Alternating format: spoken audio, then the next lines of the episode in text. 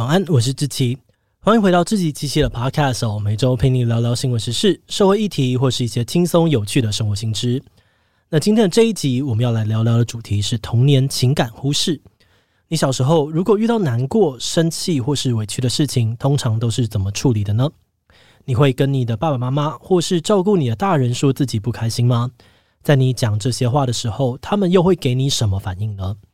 你有没有想过，虽然父母没有打、没有骂，但光是忽视孩子的情感需求，就可能是一种家暴呢？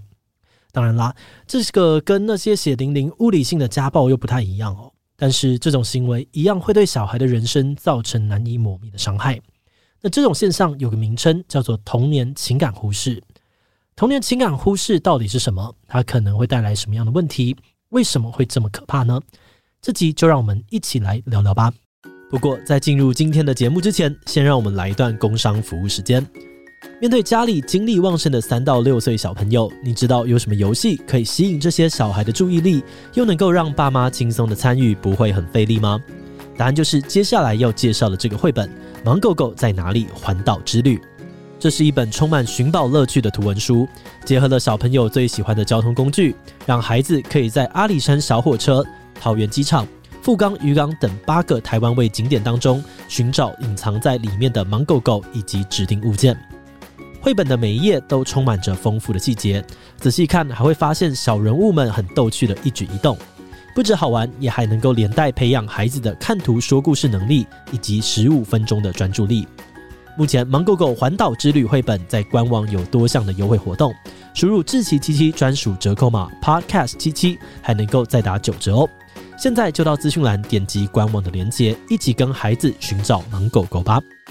好的，那今天的工商服务时间就到这边，我们就开始进入到节目的正题吧。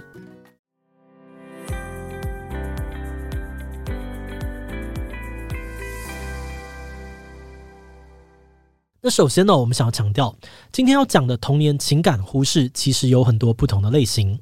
会发生这样的问题，不一定都是因为父母很坏，故意不回应孩子的情绪需求。有些状况是家长真的因为工作太忙而忽略哦，没有时间好好的陪伴孩子，更没有办法好好听小孩的声音，回应他们的情感需求。但除了没有时间之外，童年情感忽视更常见的情况，是因为很多家长根本就没有意识到孩子有情感方面的需求。比方说，当孩子在学校里面想要跟同学交朋友，但不知道怎么做比较好，他回家问爸爸，但爸妈给的回应可能是：“我们送你去学校是去读书，不是去交朋友的，你把书读好就可以了。”不少家长可能觉得：“诶，我只要让小孩衣食无缺就好啦，有的吃，有的住，还给你书念，这样还不够吗？”另外，还有些状况是，父母光是要处理自己的情绪就分身乏术了，根本没有办法替小孩设想。像是某些家暴或失和的婚姻里面，父母双方可能都身心俱疲、伤痕累累。那在这样子的家庭中成长的孩子，很有可能就会成为所谓的亲职化儿童。这些小孩被迫提早长大独立，除了照顾自己之外，可能还要去照顾比自己更小的弟弟妹妹，甚至是父母本身。那长久下来，这些小孩容易会觉得说自己不能够有情绪，因为如果表现出情绪，就会给家里带来更多的麻烦。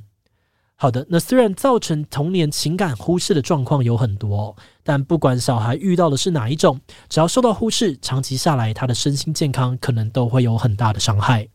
有研究就认为，长期被情感忽略的孩子，可能会出现低自尊、忧郁、焦虑、攻击性或者是社交退缩的状况。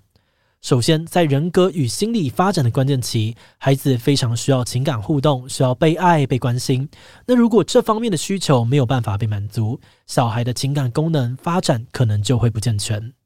例如，他们会比较难以察觉自己当下的情绪，所以大部分的时候会处于一种内心很空洞，对所有的事物都很麻木的状态。就算真的觉察到自己的情绪不对劲，他们也很容易开始责怪自己，质疑说，我是不是反应过度了？是不是太没用了？等等。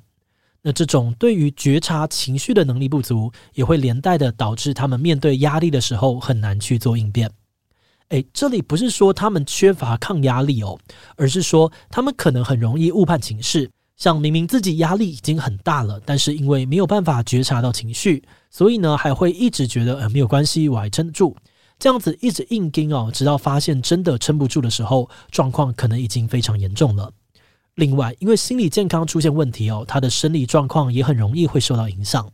例如从小就发育的比较慢，比较容易生病等等。而这些心理跟生理影响，也可能会从童年一直延续到他们的青少年跟成长期。而其中，因为身心健康连带影响到了社交受挫，通常会是这些童年情感忽视的受害者们遇到最严重的问题之一。因为小时候他们的需求没有受到重视，那种被拒绝的痛苦感受会让他们的自我价值感受到很大的贬低。所以，为了保护自己，他们在往后的人际互动当中会比较不容易信任人、依赖人，或是向别人求助。对于他们来说，任何需要表露自己真实情感的事，都会让他们觉得非常的抗拒。那从外人眼里看来，这些人就是比较冷漠、比较有距离感，什么事都习惯自己来。而这样看起来虽然很坚强、很独立哦，但是作为一个人类，很多人的内心深处还是会向往被爱跟归属感。所以大部分的时候，他们都会处于一种想被了解、想被爱，却又害怕跟人太亲密。或是需要距离，但同时又觉得好寂寞的进退两难之中。另外，因为情感功能发展不健全哦，所以他们同理别人情绪的能力可能也会比较弱。最常见的是完全误解别人的意思，导致人际相处很容易有冲突或摩擦。举例来说，假设有一对夫妻，某天太太跟先生说：“以后如果要晚点回家，可能先打电话讲一下，不然我都要等好久，而且饭菜都凉了。”那小时候曾经受过情感忽视的先生，听到这个可能会解读成太太在限制他的自由，然后就非常的不开心，摆臭脸生闷气。那太太发现不对劲，双方开始沟通，甚至争执的时候，这位先生又会逃避沟通，拒绝表达自己的想法。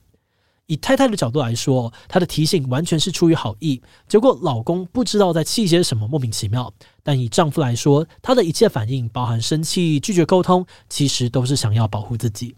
因为他小时候的情感练习不够，所以容易误解别人的意思。而他选择的回应方式呢，某种程度上来看，也忽视了妻子的情绪需求。那这件本来不是太严重的事情哦，就可能因为这种沟通理解上面的误会，让两人的关系变得非常的紧张。那说到这里，大家可能会问：所以曾经被情感忽视的人，有一天当了父母，是不是也会忽视自己的孩子呢？答案是有可能。有研究指出，曾经经历过情感虐待啊，或是被忽视的人，比较不容易对自己的孩子敞开心胸。这些人在跟孩子相处的时候，会比较没有同理心，甚至会倾向用惩罚的方式来教育孩子。但值得庆幸的是，有很多曾经被不当对待的人，长大后会借鉴自己父母的负面教材，更有意识地认真倾听孩子的声音，避免让这样的遗憾啊，或者是伤害继续的传承到下一代。所以最大的关键其实是自觉。如果我们发现自己疑似就是童年情感忽视的受害者，那可能可以利用一些方法来帮助自己。首先，我们可以透过一些简单的练习，让自己在日常生活当中学会辨认自己的情绪。比如说，在觉得生气或是委屈的时候，停下来问问自己：我现在的感受是什么？是生气、难过还是紧张？我为什么会有这些感受？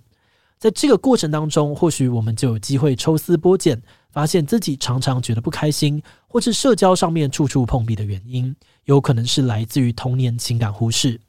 再来，我们也可以学着向周围的人适度的表达自己的需求，例如在发现自己状态不好的时候，勇敢的告诉别人说：“我现在状态不太好，需要一点自己的空间冷静。”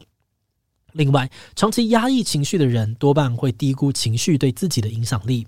情绪一来的时候，常常会做出会后悔的决定，所以在做决定的时候，可以给自己多一点点的时间犹豫。最后，虽然多爱自己一点这句话很老套，也很笼统，但面对这个问题真的很重要。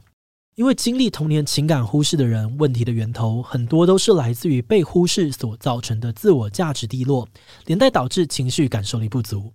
那虽然被忽视的过去，我们没有办法改变。但现在我们还是能够常常的告诉自己，我的感觉是重要的，我会有情绪反应是很正常的。先让自己开始重视自己的感受，我们就有机会慢慢的感受到各种喜怒哀乐，找回情绪的感受力，也更有机会能够找到自己真正喜欢的人事物。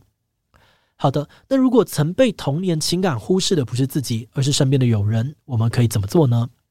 其实最简单但也最重要的原则，就是多多注意同理他们的情绪变化，并且做出适合的回应。例如说，看到对方一直在咬指甲、坐立难安，可以问他说：“你是不是很焦虑？你是不是遇到什么困难？”或是可以肯定他们的情绪反应，像是说：“如果是我，我也会有跟你一样的感觉。”让他们知道表达出自己的感受是安全的。比如刚刚夫妻争执的案例当中，如果丈夫愿意表达自己不开心的原因，其实是以为妻子想要限制他，而妻子也能够有耐心的回应他的疑虑，那或许两个人的冲突就能够大大的减缓了。那当然，这边只是列举出一些心理学家所提出的技巧，实际上面要操作没有那么的简单。所以，如果真的有需要的人，我们还是建议哦，去寻求专业的心理咨商服务哦。那话说回来，我们团队在看到一些童年情感忽视的例子的时候，其实偶尔也会偷偷的觉得，哎，这不是很常见、很频繁吗？像之前举例的孩子在学校交不到朋友的那个例子，家长说没什么啦，不要哭了，赶快念书，成绩好，自然就会有朋友，听起来好像很合理。但或许就是因为我们都太习惯这种大人的思维了，所以没有注意到，其实孩子要的可能只是我们的一句关心，或是一些肯定跟鼓励。所有的孩子都跟成年人一样，有着被爱的需求。尤其对年纪小的孩子来说，父母就是他们的全世界。我们每个人都是透过小时候跟主要照护者的互动，去建立自己的世界观，学习跟人相处。而且，虽然孩子单纯哦，但他们其实隐约都能够感觉到自己被忽视了，只是不一定能够意识到这样的忽视可能会对未来造成什么样的伤害。当然，我们知道很多家长真的不是故意要忽视小孩哦。毕竟现在大家工作都很忙碌，陪伴孩子的时间真的比较少，而且甚至这些家长小时候自己也是这样子苦过来的。那么相信所有的家长一定都是希望自己的孩子可以平安快乐，有个美好幸福的人生。所以我们想要透过这期的分享，让更多人，不论是现在已经成为家长的人，或是曾经受过伤的孩子，都可以一起来重视这个议题，避免伤害一再的重演。